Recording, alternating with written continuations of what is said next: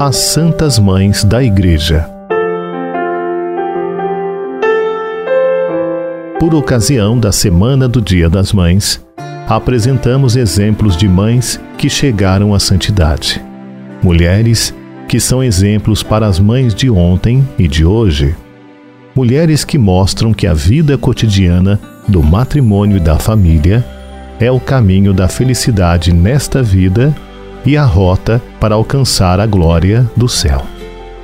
Antes de todas as santas mulheres, porém, destacamos a Santa Mãe de Deus, a Virgem Maria, aquela que, com o seu sim, concebeu e deu à luz o Salvador. Ela que acompanhou o Senhor em todos os momentos, guardava e meditava tudo em seu coração. Maria, a mais humilde de todas as mulheres, se tornou modelo para toda mulher e mãe.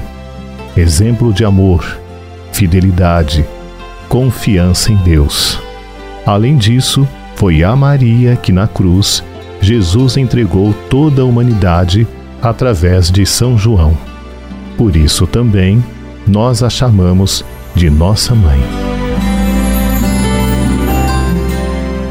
Santa Clotilde nasceu em 474 e faleceu em 545.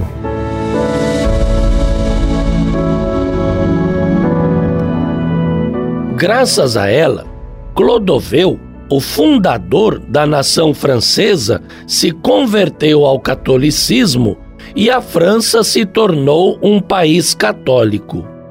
A rainha convenceu seu marido a converter-se ao cristianismo se ele ganhasse a Batalha de Tourbiac contra os alemães. O rei Clodoveu obteve a vitória e foi batizado no Natal de 496 pelo bispo São Remígio. Naquela mesma noite, receberam o sacramento a irmã do rei e três mil de seus homens. Desde este momento, Clotilde foi chamada na França de filha primogênita da igreja. Clotilde era amada por todos por causa de sua grande generosidade com os pobres, sua pureza e devoção seus súditos estavam acostumados a dizer que parecia mais uma religiosa do que uma rainha. Depois de, da morte de Clodoveu, houve guerra porque seus dois filhos queriam o trono. Durante 36 anos, Clotilde rezou pela reconciliação de ambos.